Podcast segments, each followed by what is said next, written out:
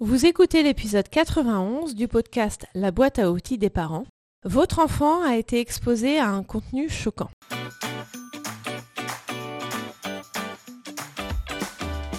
Bonjour, je m'appelle Juliette Cerceau et je suis ravie de vous accueillir sur la boîte à outils des parents. Je suis coach parental et coach de vie certifié. La boîte à outils des parents, c'est le podcast dédié aux parents d'enfants de la naissance à l'adolescence. Chaque mardi, je vous donne des outils concrets, applicables facilement et immédiatement pour vivre une parentalité plus épanouie. C'est une question qui revient souvent lors des coachings que je fais, mais surtout lors des conférences que je donne. Je donne beaucoup de conférences concernant les écrans et c'est une réelle préoccupation des parents. J'en profite pour vous rappeler que j'ai créé une formation en ligne sous la forme d'un challenge de 10 jours pour améliorer la gestion des écrans en famille. Si vous voulez approfondir le sujet, vous trouverez le lien dans les notes de l'épisode pour en savoir plus. C'est un sujet qui concerne tous les enfants. On pense forcément aux ados en premier parce qu'ils sont nombreux à avoir des smartphones ou à naviguer sur Internet librement. Mais même plus jeunes, les enfants peuvent y être confrontés via quelqu'un qui leur montre des contenus inappropriés. Alors que sont les contenus inappropriés? Je pense d'abord aux contenus pornographiques, qui incluent les contenus où l'on peut voir de la nudité des personnes nues. La toile et les réseaux sociaux sont assez bien protégés par rapport à ça, mais on n'est pas à l'abri de pop-up impertinents qui affichent ces contenus-là alors qu'on n'a rien demandé. Il y a aussi la visite volontaire vers ce contenu. Des enfants qui vont voir ces sites en sachant très bien ce qu'ils font. Le contrôle parental est alors inefficace. Concernant la pornographie, il peut y avoir des sites illicites qui arrivent comme ça sans qu'on ait rien demandé, et puis il y a les autres qui peuvent leur montrer ce genre d'images ou de vidéos. Concernant les contenus à caractère pornographique, je suis désolée de vous dire que la question n'est pas est-ce que mes enfants vont être confrontés à ces contenus, mais plutôt quand. Quand est-ce qu'ils vont y être confrontés?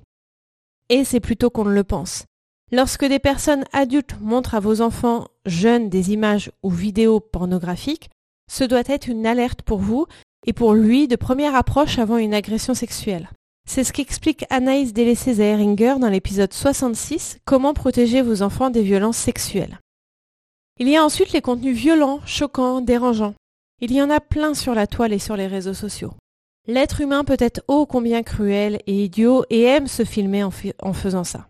Ce genre de vidéo est très regardé, beaucoup liké et commenté, ce qui fait que l'algorithme des réseaux sociaux va pousser cette vidéo, va la suggérer à beaucoup d'utilisateurs et d'utilisatrices. Donc vos enfants peuvent facilement être exposés à ce genre de contenu choquant. Il peut également s'agir de contenus offensants, racistes, frauduleux, mettant en scène le harcèlement. Comment réagir lorsque votre enfant a été exposé à un contenu choquant? Déjà, si votre enfant vous en parle, c'est bon signe. Ça veut dire que le canal de communication fonctionne bien entre vous, qu'il a confiance en vous et surtout que vous êtes son rock dont je parle souvent. L'adulte, le parent, doit être un roc pour son enfant, un havre de paix, un abri. Et le parent l'est en ayant une relation forte avec son enfant, principalement via la bienveillance, le respect mutuel, la communication et l'absence de punition. Donc lorsque votre enfant vous parle de ce qu'il a vu, la première chose à éviter est de le punir. Si vous avez une réaction qui va priver votre enfant de son téléphone ou d'accès à Internet, si vous lui interdisez de voir ses copains et copines, vous pouvez être sûr que c'est la dernière fois qu'il vous parlera. Et c'est vraiment très important que votre enfant puisse vous parler des contenus qui l'ont mis mal à l'aise.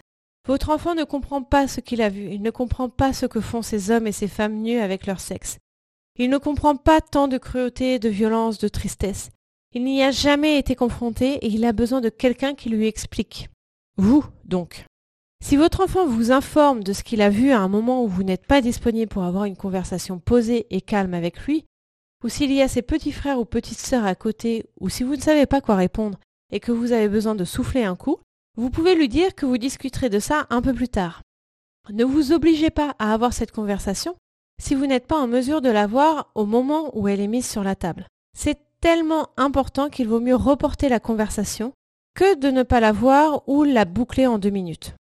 Quand vous avez cette conversation, vous pouvez demander à votre enfant ce qu'il pense de ce qu'il a vu tout en restant ouvert sur le sujet. Puis vous pouvez lui expliquer ce que vous, vous en pensez. Par exemple, pour les contenus pornographiques, vous pouvez lui expliquer ce que font ces hommes et ces femmes, le plaisir sexuel qu'il peut y avoir même si votre enfant n'est pas encore pubère, et surtout lui expliquer, comme vous en avez envie, ce qu'est l'amour, sous-entendu les sentiments qui mènent à l'acte et la sexualité. Sentez-vous libre d'aborder ces sujets-là, pas comme si vous parliez de la pluie et du beau temps, mais presque, sans tabou, sans gêne. Vous pouvez faire de même avec tous les sujets, avec toutes les vidéos que votre enfant vous rapportera. Dans la conversation, demandez à votre enfant comment il a été confronté à ces contenus. Par quel biais? S'il a été les chercher lui-même, il faut comprendre ce qui l'a poussé à aller chercher ce contenu et lui expliquer ce que vous attendez de lui à ce sujet. Si c'est un copain ou une copine qui lui a volontairement montré, vous pouvez demander à votre enfant soit de ne plus fréquenter cette personne, ce qui me paraît un peu extrême d'un premier abord, soit de lui faire demander que cette personne ne lui montre plus ce genre de choses, soit que vous parliez à cette personne ou à ses parents. Évidemment, si cette personne est un adulte, le signal d'alarme doit se mettre en marche et vous devez intervenir auprès de cette personne immédiatement. Si ça a lieu dans un établissement scolaire, je vous recommande également de le signaler à l'établissement. Si votre enfant est tombé dessus par hasard, je vous recommande de revoir avec lui les paramètres de sécurité appropriés pour les mineurs de revoir le contrôle parental et de signaler ce contenu au modérateur, de façon à ce qu'il y ait un retrait du contenu ou un meilleur ciblage. Encore une fois, ce n'est pas pour le punir ou pour lui reprocher quoi que ce soit. C'est seulement pour éviter que votre enfant voit ces contenus violents ou pornographiques encore une fois. Le but dans tout ça est de protéger votre enfant le plus possible. Gardez en tête que votre enfant va forcément être confronté à des contenus violents, choquants, dérangeants, pornographiques. Il n'y a qu'à regarder les infos qui montrent leur lot de ce type de contenu. Et gardez en tête aussi que vous ne pourrez pas protéger vos enfants de tout, toujours, tout le temps. Ceci étant dit, il est vraiment très très important de communiquer avec votre enfant, de communiquer avec bienveillance, avec ouverture d'esprit. De cette façon, vous pourrez orienter votre enfant vers le bon chemin. Celui que vous choisirez, vous, vous pourrez lui transmettre vos valeurs et votre Merci pour votre écoute. Vous aimez ce podcast? Abonnez-vous, mettez des avis ou des étoiles. Ça permettra à plus de personnes de découvrir le podcast et ça m'encouragera à continuer le podcast. Dans les notes de cet épisode, vous trouverez les liens vers mes réseaux sociaux et mon site internet, les liens pour télécharger les guides gratuits et faire le quiz pour savoir quels parents vous êtes et quels épisodes de podcast vous correspondent le plus, le lien vers mon challenge de 10 jours pour une meilleure gestion des écrans en famille, et le lien pour en savoir plus sur l'accompagnement individualisé que je vous propose. À mardi prochain